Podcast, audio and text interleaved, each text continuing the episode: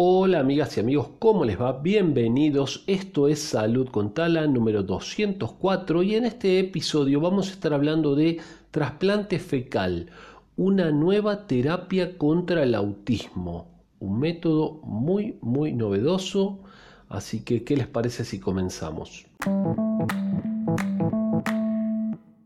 Esta es una nota de comunidad biológica, la pueden encontrar en comunidadbiológica.com y como siempre los enlaces a las notas que mm, decimos en este podcast están acá abajo. ¿sí? Algunas están en, en formato Pocket porque es la aplicación que utilizamos para em, juntar, digamos, recolectar notas que sepan que miramos muchísimas notas para elegir las que nos parecen más interesantes para comentar con ustedes. Bueno, la nota nos dice, bueno, trasplante fecal, nueva terapia contra el autismo, según los Centros de Control y Prevención de Enfermedades CDC en Estados Unidos, aproximadamente, escuchen este valor, ¿eh?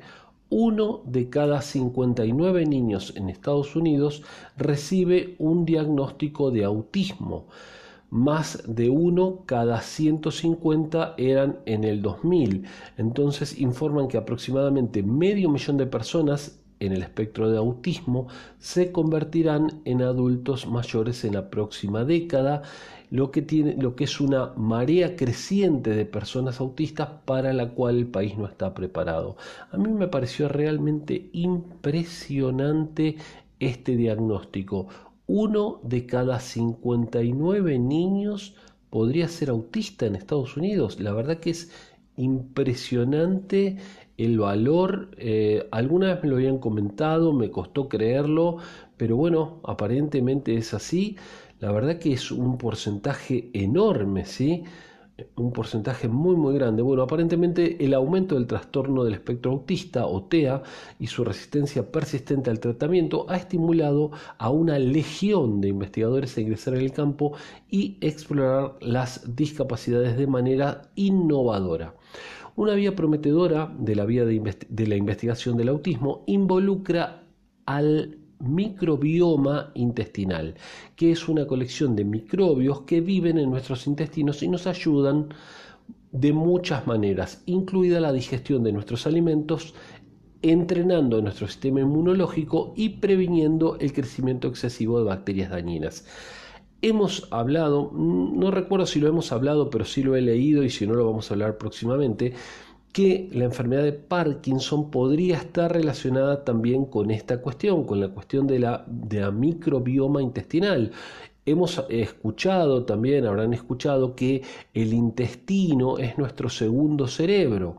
¿Sí? que ahí también hay, neuronas y demás. Bueno, todo un campo que eh, está avanzando bastante últimamente y, y, se están descubriendo cosas bastante interesantes. Bueno, sigamos. Entonces, investigaciones recientes sugieren que nuestros biomas intestinales también afectan la comunicación cerebral y la salud neurológica. Un poco esto que les contaba, ¿no? De Parkinson, podría estar relacionado con Alzheimer también, ¿sí? En todo caso, crece el interés en la idea de que los cambios en la microbiota intestinal normal pueden ser responsables de desencadenar una amplia gama de enfermedades. Bueno, un nuevo estudio llevado adelante por la Universidad del Estado de Arizona demuestra efectos beneficiosos a largo plazo para niños diagnosticados con TEA, trastorno del espectro autista, a través de una técnica revolucionaria conocida como trasplante, terapia de trasplante de microbiota, un tipo especial de trasplante fecal originado e iniciado por el doctor Thomas Borody un australiano gastroenterólogo. Sorprendentemente, las mejoras en la salud intestinal y los síntomas del autismo parecen percibir muchos años después del tratamiento. O sea, de alguna manera sacan materia fecal, no, no es exactamente así la materia fecal, sino que la filtran y sacan las bacterias eh, de, una persona y se las introducen, este, digamos, en el, intestino de la otra persona. Así se produce el trasplante de materia fecal o este trasplante fecal, que también yo había leído hace tiempo que es muy útil para las diarreas eh, habituales y demás. ¿sí? O sea, fíjense qué interesante para qué lo están eh, estudiando y parece que da buenos resultados. ¿sí? Dos años después del tratamiento, la mayoría de las mejoras iniciadas en los síntomas intestinales eh, se mantuvieron. Además, los padres informaron una reducción lenta y constante de los síntomas de TEA eh, durante el tratamiento y durante los dos siguientes años. ¿sí? Así que es súper interesante esto, encontrar una reducción del 45% de los síntomas centrales de TEA en cuanto al lenguaje, interacción social y comportamiento, dos años después de eh, haber hecho este trasplante. O sea que no solamente eso, sino que se mantiene, ¿sí? porque cuando ponen, digamos, bacterias que vienen de otro organismo en la persona, estas se multiplican y eh, se mantienen en ese nuevo intestino, digamos, en esa nueva persona. Así que es, es fantástico esto, ¿no? Es, la verdad que es asombroso, aparte que es sumamente económico. Piensen en eso también. Acá no estamos hablando de medicamentos este, carísimos, con costes de producción carísimos, sino que es sacar materia fecal, habrá que hacerle cierto tratamiento, pero no, no demasiado complejo, y este, introducirla en el intestino de otra persona. Ni siquiera es una técnica compleja, ¿se entiende? Bueno, estamos encontrando una conexión muy fuerte entre los microbios que viven en nuestros intestinos y las señales que viajan al cerebro. Dos años después los niños les está yendo bien, lo que es increíble.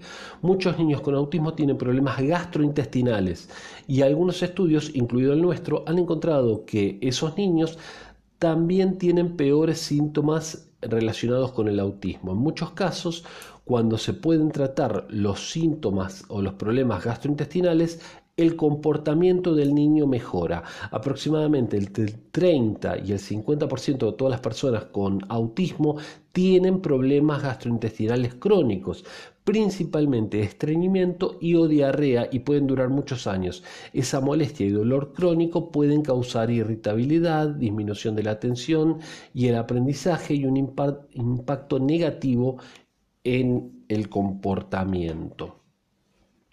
Bueno, eh, también demostraron que es eh, mm, deseable o saludable transferir microbiota a personas que carecen de ciertas bacterias en el intestino, por lo tanto es posible donar un conjunto más amplio de bacterias al paciente para mejorar la salud intestinal.